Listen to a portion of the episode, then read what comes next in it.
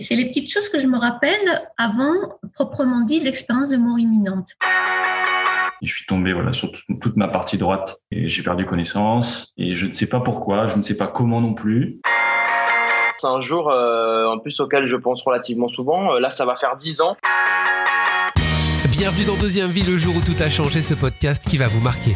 26e épisode d'aujourd'hui, nous allons faire la connaissance de Marie et Corentin. Depuis un peu plus de 3 ans, les deux amoureux vivent leur deuxième vie. Ils ont tout vendu, maisons, meubles, voitures et économisé pendant 10 ans pour pouvoir réaliser leur projet, acheter leur van qu'ils ont ensuite aménagé pour leur voyage. Une envie irrésistible commune de voyager et de découvrir d'autres cultures. Renforcée aussi par le handicap de Marie, qui est atteinte d'une maladie génétique, le syndrome de Usher, qui engendre une perte progressive de sa vue et de son audition. Leur premier départ en voyage remonte au 15 juin 2018 et depuis, écoutez bien, ils ont déjà visité 25 pays. Le Japon, les Philippines, la Finlande, les Émirats arabes unis, les États-Unis entre autres. Un projet qu'ils partagent sur Internet et qu'ils ont baptisé Sourire autour du monde. Leurs objectifs sont multiples, échanger avec des écoles primaires, photographier des sourires du monde entier et faire changer les a priori liés au handicap. Si aujourd'hui leur périple s'est soudainement arrêté à cause de la crise sanitaire, vous allez entendre que leur envie et leur motivation sont toujours intactes arrêtés à Autun en Saône-et-Loire. En attendant, ils ont accepté de nous raconter leurs aventures, leurs voyages, leurs souvenirs, leurs rencontres, leurs joies, mais aussi, vous allez l'entendre, leurs petites mésaventures. Alors préparez-vous, attachez votre ceinture, c'est parti.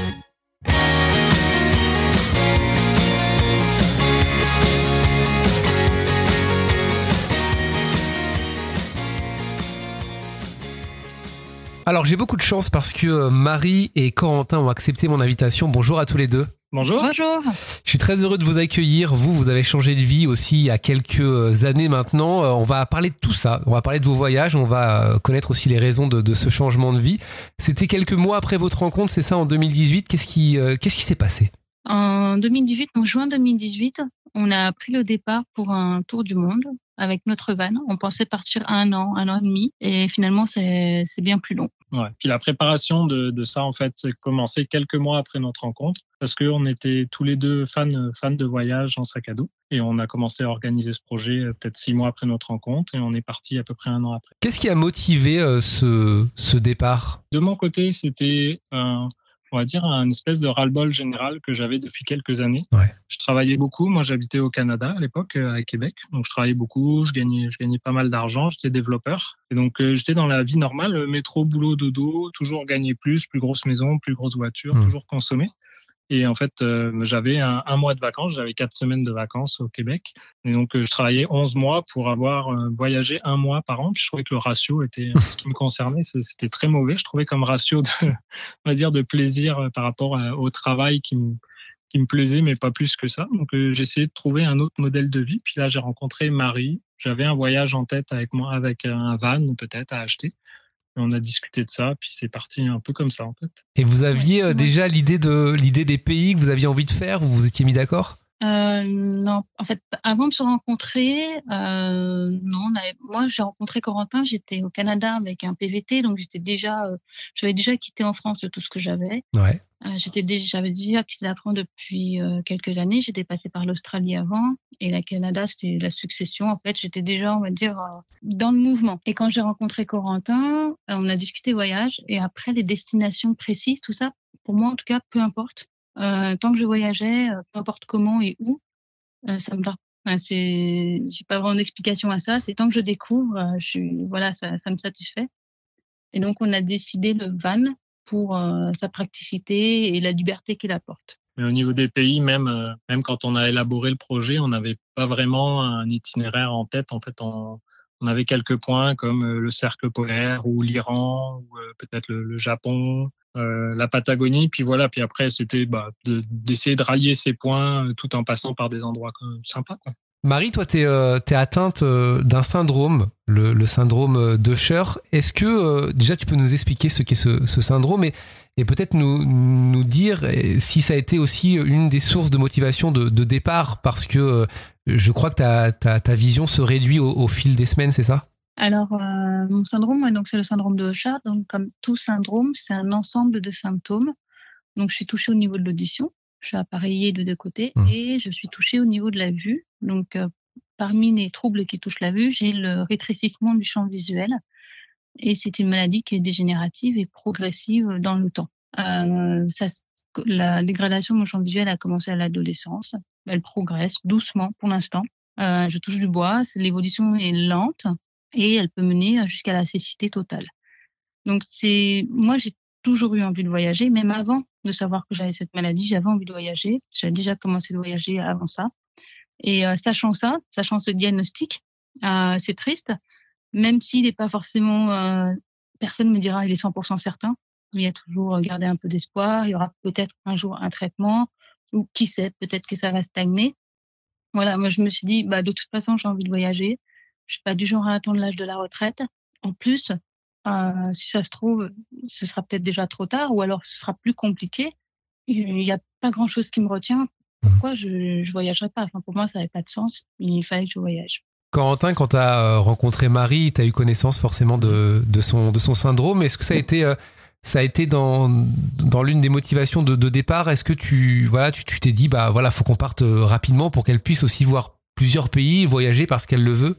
Non, c'était pas c'était pas de la pitié forcément pour Marie, c'était juste un point qui venait se rajouter en plus de tout plein de points que j'avais déjà en tête qui étaient en la faveur de d'un changement de vie plus que juste un voyage même en fait. Donc euh, c'était pas c'était pas du tout la raison principale, mais c'est sûr que c'est une raison une raison qui vient s'ajouter aux autres. Ça confirme euh, les autres raisons. Ouais, tout à fait. Ouais, c'est bien ce que tu dis. Tu, tu parles de, de pitié effectivement. C'était pas mal. C'était pas le but de ma question. Hein. Euh, non, je comprends bien, mais je, je le précise juste parce que ça pourrait paraître comme ça. Bien sûr. Ça, Bien sûr. Bon, en tout cas, vous voyagez tous les deux. Euh, on le voit mhm. dans différents reportages. Euh, vous êtes, vous êtes très amoureux. Euh, parlez, parlez de nous de, de, de, votre camion, parce que votre camion est très bien aménagé, je crois. Votre van. Ouais, alors notre camion, il s'appelle Sam pour sourire autour du monde, justement. Et en fait, on l'a acheté. On habitait encore au Canada. En fait, quand on était au Canada, au début, le projet, on voulait partir même depuis depuis le Canada. On a prospecté un peu les vannes de, dans dans les, catégories qu'on avait besoin. Puis ça, s'est avéré beaucoup plus cher qu'en Europe parce que le marché est tout petit là-bas. Donc on a décidé de l'acheter en France et de partir de France. Et au final, on a acheté un modèle d'exposition à super prix euh, alors qu'on était encore au Canada. On n'a même pas visité. Donc on l'a acheté plusieurs mois à l'avance et en rentrant en France, ben, deux semaines après être rentré euh, en France, on est allé le chercher euh, neuf. Et euh, depuis bah, on a rajouté pas mal de matériel dessus notamment mécanique ou du, du matériel de confort pour l'intérieur. Et sinon notre camion bah, il, est, il, est, tout aménagé. On a une petite douche on a des toilettes un petit coin cuisine un lit euh, de taille standard. Puis, puis, voilà en fait on a tout ce qu'il faut dedans. C'est vrai qu'il a l'air sympa. 5 mètres carrés. Ouais 5 mètres, mètres carrés dedans 5 mètres carrés, mais quand, euh, quand on peut voyager comme ça partout dans, partout dans le monde, les 5 mètres carrés, finalement, on les, on les sent pas. Bon, on les sent un peu, mais euh, disons qu'on a, on a par contre un jardin qui est infini, quoi, qui est la terre et qui change tous les jours. Donc euh, ça compense ça, ça compense largement les 5 mètres carrés. Euh, ouais, puis même on est, on est bien dans ce camion, même si c'est, oui, c'est restreint, on va pas, va pas se cacher, mais il est bien pensé. Et plus ça va, plus on dit, ouais, il est vraiment bien pensé, il est bien conçu, c'est solide, malgré tout ce qu'on lui a fait faire. Et euh, on se sent bien dedans. C'est sûr que les 5 mètres carrés, on les sent pas quand on est euh, posé sur un spot en bord de plage ou en forêt, tout ça, c'est super. En hiver, quand on a traversé le Canada, qu'on était un peu coincé entre guillemets dans le camion puisqu'il faisait moins 30 euh, certains jours, bah là on les sent un peu plus. Mais justement, on a un camion qui est très agréable et malgré qu'il soit petit, c'est super confortable dedans. Et il y a le chauffage. Et il y a le chauffage. On a une bouteille de, de, GPL, donc on peut la remplir super facilement à la pompe, qui sert pour le, le chauffage, le chauffe-eau et la cuisson. Il y a beaucoup de Français qui aimeraient euh, comme ça partir du jour au lendemain avec un van, euh, parcourir le, le, monde entier. On va essayer de les faire un petit peu rêver. Vous avez fait 25 pays euh, depuis 2018, si je me trompe pas. Euh, oui. Est-ce que vous pouvez nous parler, je sais pas, du, du, du pays qui vous a le plus marqué, par exemple? Alors là, c'est ouais, c'est une des questions, c'est compliqué. C'est la question qui revient toujours. C'est peut-être différent hein, d'ailleurs selon selon vous. Il n'y aura pas une réponse parce que c'est pas possible de, de, choisir un pays, euh, mais il y a quand même des pays qui, qui sortent un petit peu du lot pour nous. Hein, ça, pour nous, ça n'engage que nous. Mais il y a le Japon parce que c'est vraiment dépaysant euh, à tout niveau.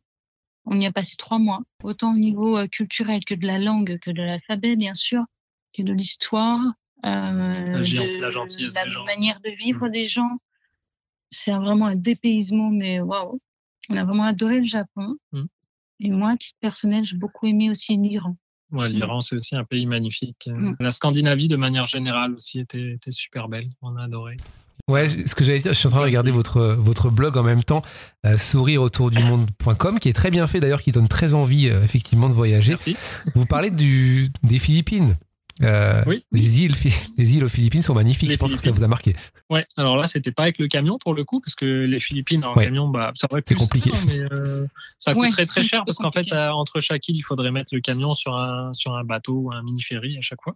Mais en fait, on a profité des Philippines pendant que le camion était sur un cargo entre Oman et la Corée du Sud. En fait, on avait un mois parce que le camion était en mer pendant un mois. Et donc en fait, on s'est dit où est-ce qu'on va? Ben, Un endroit qu'on connaissait ni Marie ni moi. Puis on a rejoint ma, maman, à moi qui voyage aussi autour du monde avec son sac à dos. On a profité pour se rejoindre là-bas en fait. Et euh, voilà, donc c'est comme ça qu'on a atterri aux Philippines. On a beaucoup aimé aussi les Philippines. Ah, c'est chouette. Ouais. Culturellement, c'est un peu, c'est un peu pauvre malheureusement. Ça a été envahi par d'autres pays, mais on a adoré euh, de super beaux pays et très très, les gens sont très sympathique et un pays un peu préservé encore. 25 pays, c'est, c'est énorme. Hein. On, on, s'imagine pas comme ça. Vous n'êtes pas resté juste 2-3 jours. Vous avez fait vraiment des, des, des semaines dans, dans, certains pays. Oui. oui. il y a certains pays à l'Europe centrale qu'on a traversé parce qu'il commençait à faire froid, donc on n'en profitait pas. Et on s'est dit, vu que c'est proche de la France, on pourra toujours revenir assez mhm. facilement. Oui. Donc euh, il y a des pays où on est entre resté, la Pologne et la Grèce. Voilà. Mais sinon, en moyenne, on restait un mois, je pense, jusqu'à trois mois selon les pays, voire plus au Canada encore. Est-ce qu'il y a une anecdote, euh, on va peut-être euh, prendre une anecdote sympa qui vous est arrivée dans un, dans un pays ou euh, peut-être, je sais pas moi, une panne? Est-ce qu'il y a quelque chose qui s'est passé et, que vous avez retenu? Des pannes, on en a eu. Euh, en fait, c'était pas des pannes mécaniques, c'était des, des galères. Des galères où nous, nous-mêmes, nous nous sommes fourrés dedans. Euh, en une dont on se souvient très bien, qui a été la plus dure, on va dire psychologiquement plus que plus qu'autre chose, c'est on, on, était en Oman euh, et ce pays-là, en fait, il y a plein de wadis, c'est des, des des, lits de rivière asséchés pendant une certaine période. On peut aller les voir en général en véhicule, en 4x4, ou, et c'est très beau. Il y a une espèce de rivière, parfois turquoise, enfin avec des palmiers, enfin on imagine le truc. Et sur les conseils de voyageurs qui, qui étaient allés en camping-car dans un wed, ils nous disaient ah mais vous pouvez y aller avec le camion. Nous on y allait en camping-car et donc on y allait, mais en fait il s'était avéré qu'ils s'étaient trompés, c'était pas celui que eux pensaient. Et en fait on a fini par euh, se retrouver coincé à 15 km de toute civilisation en plein milieu d'un d'un wed euh, coincé dans des petits cailloux, des galérons et du sable et on s'est ensablé là-dedans. On a mis plusieurs heures pour s'en sortir, ça a été super compliqué. On a ruiné nos pneus, donc le lendemain on a dû changer les pneus. Ouais, vous le racontez, il y a des photos d'ailleurs sur euh, sur votre site. Ouais, ouais, ouais. on a mis des photos. Mais le plus fort, c'est qu'il y a un local, un, un Omanais, qui est venu nous voir avec son pick-up. Et euh, il est venu pour nous aider. Donc, il s'est mis devant le camion, il a sorti une corde et il commence à tirer. Et en fait, tu te rends compte que sa boîte de vitesse, elle ne marchait plus. Donc il était devant nous, il est tombé en panne lui aussi. Il nous bloqué en plus devant parce qu'il était juste devant nous. Enfin, ça a duré plusieurs heures. Une autre voiture est venue, ouais. ils commençaient à s'embrouiller tous les deux. Et finalement, on a réussi à sortir. Ouais. Mais euh, ouais, sur le moment, c'est en plus c'est super chaud. Enfin, Mais on s'est on s'est ensablé plusieurs fois dans certains pays. Euh, on s'est embourbé, on a eu un peu de tout, mais euh, globalement, on n'a pas eu de, de, panne mécanique. Donc ça, c'est sur, surtout dû parce que le camion est neuf, puis on en prend soin. On a, on, avec nous, on a tout ce qu'il faut pour faire l'entretien. On fait l'entretien plus fréquemment que, que besoin. Donc, globalement, ça va. Bon, en tout cas, ça se passait bien euh, jusqu'en février 2020. Euh, en février 2020, comme beaucoup de beaucoup de personnes, vous avez été confrontés au euh, Covid, à la Covid-19, et, euh, et là, votre voyage s'est arrêté. Euh, oui, complètement. On était euh, au Canada à ce moment-là. On gardait depuis le mois de décembre, donc pour une durée de trois mois, la maison de Québécois qui était partis au chaud en Floride. Donc euh, c'était en échange du, de la maison, nous on, on s'occupait du chat et eux nous laissaient la maison. Bien. Donc euh, on a entendu euh, parler du Covid aux infos. On s'est dit hm, ça sent pas bon. Enfin Corentin surtout.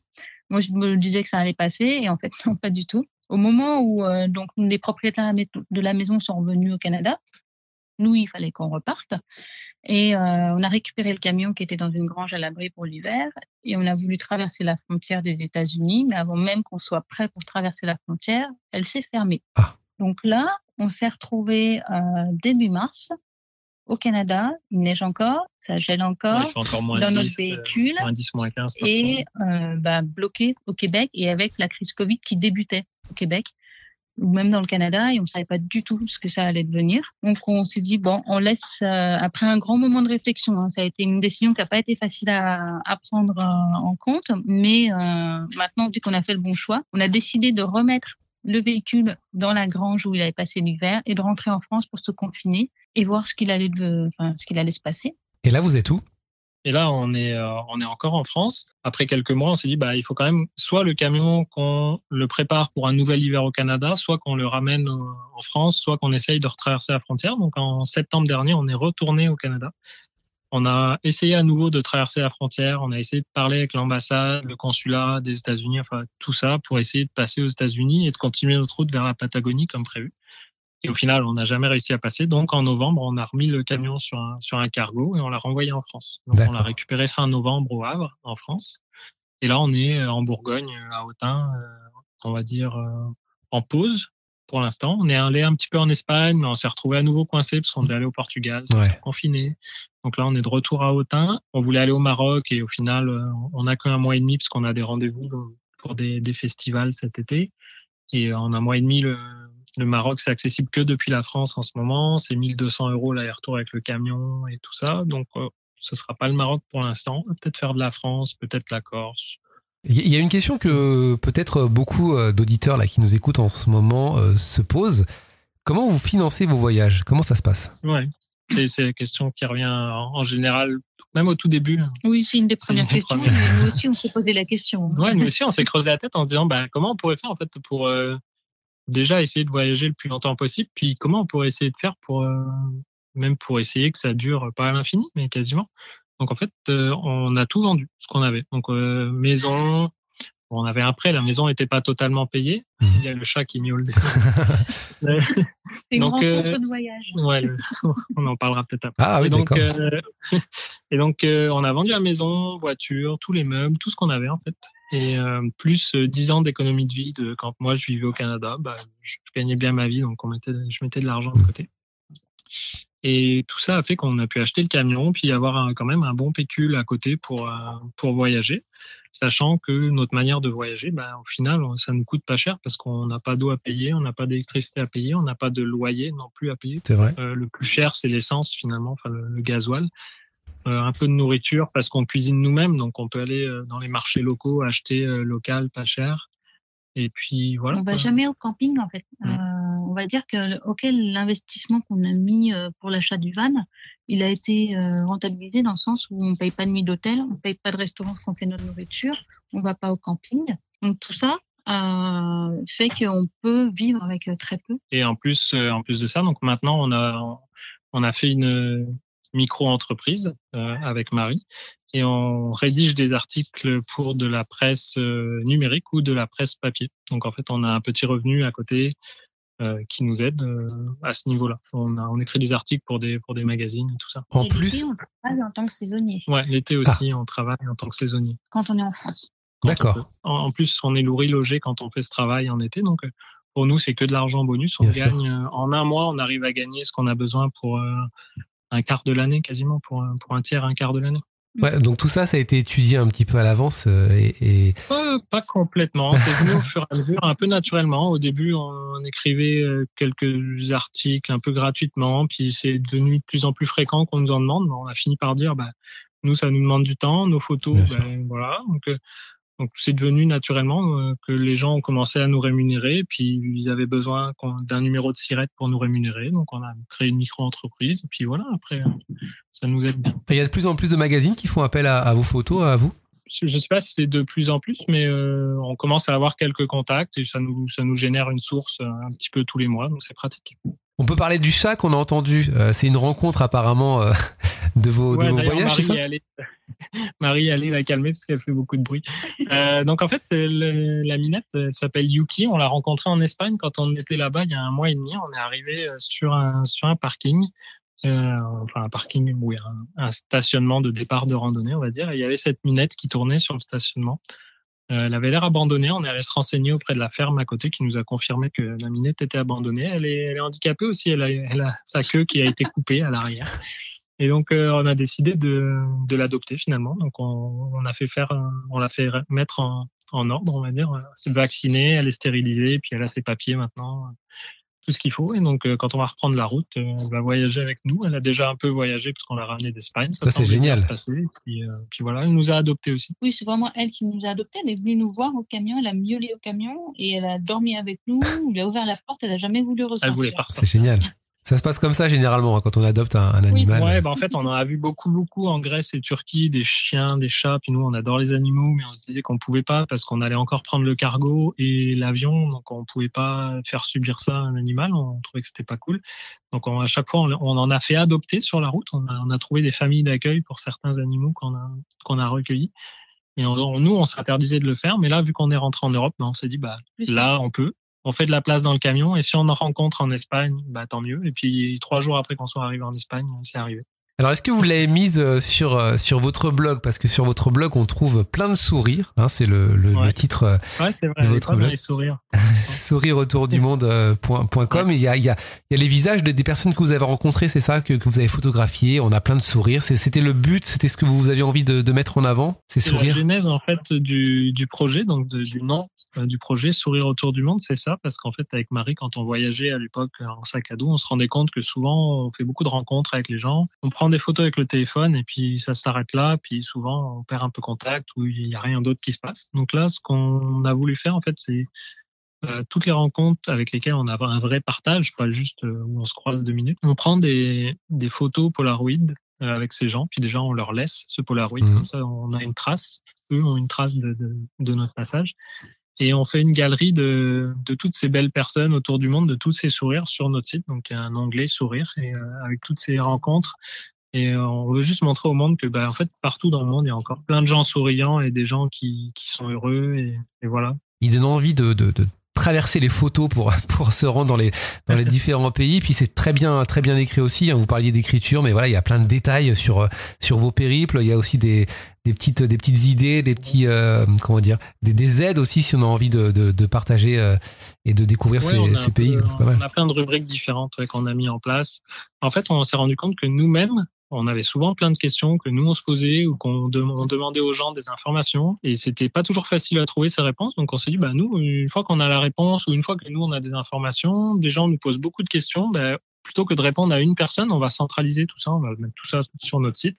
Quand les gens nous demandent soit on enrichit le site s'il n'y a pas l'information soit on redirige la personne vers le site et voilà comme ça c'est quelque chose qui reste et qui se perd pas entre les gens Ouais, ce que nous, avant de commencer ce voyage aussi, on s'est informé un peu à gauche à droite et euh, on s'est rendu compte qu'il fallait euh, qu'on qu repartage toutes les informations qu'on a trouvées, qui sont utiles à d'autres voyageurs. Pour mmh. nous, c'est essentiel. Bon là, c'est un peu plus compliqué en ce moment avec euh, avec cette période, mais ça ça va revenir. En... Oui, mais on n'est pas à plaindre. Hein. Il y a des gens qui sont dans des cas beaucoup plus complexes que nous. Nous, on n'a pas perdu d'emploi, on n'a ouais, pas perdu de logement, on a notre maison. C'est sûr. D'ailleurs, euh, là, là, vous êtes à Autun, vous, vous dormez dans votre camion par euh, comme ça ou vous, vous Non, êtes... non, parce que alors euh, c'est super en pente en fait de, devant chez la, chez, chez la, maman de Marie, donc on pourrait pas dormir dans le camion dans la rue comme ça. Enfin, c'est pas dans la rue. Ah, ça peut être marrant, faut s'attacher quoi, c'est tout. Super en pente, ouais, c'est ça. ce serait vraiment le frigo, tout ça, il y a rien qui tient. Donc non, on dort pas dedans. Puis on a une chambre qu'on a tout refait chez Marie, donc c'est chez sa maman, donc c'est quand même assez confortable. Est-ce que vous avez l'impression aujourd'hui de vivre une deuxième vie? Euh, oui, complètement. Oui. Enfin, moi, en ce qui me concerne, oui. complètement. Hein. Oui, oui, moi, je vois bien. Enfin, il y a eu ma vie où j'ai été étudiante, ou euh, en gros, la vie où je m'ennuyais, pour résumer, et euh, la vie où j'ai commencé vraiment à, à apprendre et à apprendre euh, bah, ce que c'est que vivre vraiment, découvrir. Et ça, c'est dès que j'ai arrêté les études et que j'ai commencé à voyager. Mmh. Moi, c'était un peu la vie, on va dire, euh, je sais pas, la vie pas que je subissais, mais la vie que que, que, tous les gens autour de toi aimeraient que tu aies. Donc avoir une mmh. maison, euh, avoir quelqu'un, avoir des enfants, tout ça, c'était quasiment ça. Et euh, en fait, je me suis rendu compte que moi, ça me correspondait ça, ça me correspondait pas. Il y a plein de gens à qui ça correspond, puis c'est très bien. Moi, ça me correspondait pas. Ou ça ne te correspondait plus aussi. C'est peut-être le plus qui. Ouais, peut-être que ça me correspondait plus non plus, ou peut-être que je le faisais, mais pas pour moi, mais pour les autres, en fait. Et puis voilà, reprendre sa vie en main et faire ce qu'on veut au final. On, on, est plus heureux comme ça, même si on a, on va dire, moins d'argent et qu'on qu consomme moins qu'avant. La simplicité volontaire, on est bien là-dedans. Il y a de plus en plus de gens, alors peut-être aussi avec la crise, qui, euh, qui ont cette envie de, de, de, pas de tout quitter, mais quasiment de, de voilà d'aller euh, élever des chèvres. On le dit souvent, allez, je vais aller élever des chèvres dans le Jura. Mhm. Mais c'est vrai, cette, cette idée, on le voit de plus en plus. Il y a, il y a plein d'articles qui, qui fleurissent de ces Français qui ont envie de, de changer de vie, de quitter Paris, etc.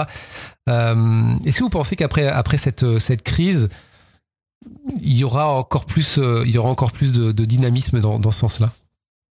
On espère. Honnêtement, on espère vraiment. Mm. Euh, on espère que ça va donner un effet durable. Notamment, notamment par rapport à la consommation. C'est aussi ça que. Oui, Oui. ah, la Ah oui, consommation. hein. mais on le voit déjà et j'espère que ça va être durable. Que pas qu'une fois que tout sera à nouveau possible ou, euh, ou pas comme avant, parce que je- honnêtement, je pense que ce sera jamais comme avant, Mm. mais euh, que les gens se rendent compte ce que ça coûte, euh, à quel point on en est arrivé dans la surconsommation, dans le superficiel. Et peut-être que le local euh, est plus simple, euh, ça a beaucoup d'avantages. Nous, on aimerait y croire, en tout cas. Mm. Enfin, nous, on y croit à titre personnel, mais on aimerait croire que ça, que la crise va changer ça. Ouais, et ça fait envie en tout cas de ce que ce que ce que vous vivez et c'est bien d'avoir fait le choix aussi de, de voilà de sortir de cette euh, consommation quotidienne, cette surconsommation. Et je pense effectivement que la crise va va jouer euh, va jouer un rôle un rôle très important. Si demain par exemple vous devez repartir dans dans un pays euh, que vous avez déjà visité, lequel vous choisissez? Moi, ce serait le Japon. Parce que On a déjà visité. on a déjà visité. Ouais. Il y, a, il y a deux pays. Il y a encore l'Iran et le Japon qui reviennent en tête. D'accord. Euh, Ouais. L'Iran en ce moment c'est impossible à cause du Covid et le Japon aussi. Puis le Japon c'est super loin avec le camion, c'est quand même assez euh, compliqué. Et ces deux pays, on a l'impression même si on est resté longtemps, l'Iran on est resté quasiment mois et deux mois Ouais. et le Japon trois mois. Mais en fait au final, on- le Japon quand on est parti, on s'est dit mince, il faudrait qu'on reste plus, mais c'était compliqué de prolonger le, le visa. Puis hein, on avait déjà- mis en place les démarches pour le Canada, mais c'est deux pays où on a encore beaucoup de choses C'est à deux voir. pays et- qui nous manquent en fait. Ouais. Les autres, c'est pas que les autres nous manquent pas, mais ceux-là, je sais pas, il y a, il y a quelque chose de particulier. Ouais. Il y a eu un, il y a eu un truc en tout cas, il y a eu l'alchimie à, à ce moment-là. C'est ça. Je vous ai pas posé la question par rapport à vos proches, mais quand vous êtes parti comme ça euh, faire le tour du monde avec votre van, qu'est-ce qu'on vous a dit Euh, bah, moi, personnellement, j'étais pas surpris. Je pense que me connaissant, euh, ceux qui me connaissent en tout cas vraiment, euh, ils étaient pas surpris. Ils se sont dit, ah, c'est super, Mm. super, euh, et content, je pense. Peut-être de ton côté, Corentin, ça a été différent, non? Vu que toi, tu avais une place Bah, euh, peut-être un peu plus importante. Ou- de mon côté, moi, ça faisait 11 ans que je vivais au Canada déjà, donc euh, ils me voyaient déjà pas beaucoup. J'étais rentré trois fois en 11 ans en France, donc de ce côté-là, je on va dire que ça n'a pas changé grand-chose. Euh, ma mère, elle, en plus, elle venait d'être à la retraite et elle, elle partait avec son sac à dos autour du monde aussi. Enfin, moi, j'ai appris les voyages avec elle, donc euh, c'est sûr qu'elle, elle m'a dit, mais vas-y, fonce. Et Mm. mon père, euh, bah, pareil. Lui, il m'a dit, mais t'as raison, profites-en, euh, profitez euh, maintenant tant que vous le pouvez. Et puis voilà, en fait, on- ça a été bien accueilli par tout le monde. Moi, de mon côté, il y a personne qui. Bah, les grands-parents, peut-être un peu, c'est plus compliqué. C'est pas Mm. la génération. Ouais, c'est une ancienne génération. Ouais. C'est ça. Est-ce que vous pensez, euh, est-ce que vous vous voyez vivre comme ça jusqu'à la fin de votre vie? Ah bah, j'aimerais bien. Bah, si c'était possible et si on y arrivait, ce serait génial. En fait, nous, ce, ce, ce qu'on aimerait actuellement, c'est avoir un petit QG quelque part qui n'est pas chez la maman de Marie. On y pense à, essayer de faire une tiny house, peut-être quelque part sur un terrain familial ou quoi. Et se dire, ben, on a cet endroit. Si on veut rentrer euh, quelques mois euh, dans l'année ou pour travailler l'été, etc., ben, on a cette mini maison qui serait à nous, un, petit QG un peu plus personnel. Et le reste de l'année, continuer de voyager euh, bah, pas de voyager, mais d'être nomade en fait. C'est d'être, on va dire, trois quarts nomade, semi-nomade. On aimerait continuer ouais, tant qu'on peut. Bon, en tout cas, continuez à continuez à égayer votre votre blog, hein, sourireautourdumonde.com. Vous continuez à mettre des petits articles quand même ou c'est c'est en, en stand-by Alors les articles sur notre blog, ils se, honnêtement, on n'est pas super actif sur notre blog. C'est euh, principalement un article par pays. On va, on va relater un peu tout ce qu'on a vu par pays. Sinon, on met des informations, des astuces, des, des, des tutoriels ou des choses comme ça. Mais euh, c'est plus sur Facebook qu'on met des choses aussi un peu plus fréquemment, on va dire toutes les deux semaines. Et Mhm. sur Instagram, euh, des photos un peu quotidiennes, quasiment. C'est qui le plus blog, actif de vous deux? Euh, de, de nous deux. Sur les moi, réseaux. En fait, c'est m'occupe- Corentin, en fait, c'est moi qui fais euh, tout ce qui est photo et vidéo, donc c'est moi qui les partage ensuite. Euh, Marie, elle m'aide à écrire, tout comme euh, les articles qu'on, pour lesquels on, pour les articles qu'on fait pour les magazines, pareil, c'est Marie qui m'aide aussi à les faire. Mais euh, c'est moi le plus actif parce que c'est mes photos et c'est mes vidéos. Très bien. Bon, je vous remercie beaucoup tous les deux d'avoir accepté mon invitation. Bon, de rien, ça nous fait toujours plaisir. Bah, avec grand plaisir. C'est quoi votre quotidien en ce moment-là, du coup? Vous êtes bloqué, entre guillemets, évidemment. Bah là, c'est un peu du jardinage, en fait, notre quotidien, parce qu'on aide donc, ma belle-mère, la maman de Marie, chez elle, qui a un grand terrain et que c'est bah, compliqué d'entretenir tout ça pour elle. Et là, c'est la bonne saison, il y a le soleil qui revient. Ah bah ça, oui. Profite. Vous avez bien raison. Bon, merci beaucoup en tout cas à tous les deux. Bah, de rien, merci, merci beaucoup. Et merci à vous d'avoir suivi ce nouvel épisode. Vous êtes de plus en plus nombreux, je le dis chaque semaine, hein, mais encore, bah, merci à vous de vous abonner, d'écouter en, nombre chaque semaine. On dépasse euh, quasiment, pour euh, être franc avec vous, les, les 100 écoutes euh, quotidiennes sur tous les épisodes. Donc rien que ça pour un, podcast qui s'est créé il y a 4 mois, ça fait vraiment plaisir. Venez nous rejoindre sur Instagram, podcast Deuxième Vie. Il y a d'autres témoignages qui arrivent très bientôt, jeudi prochain, tous les jeudis à 18h. Salut tout le monde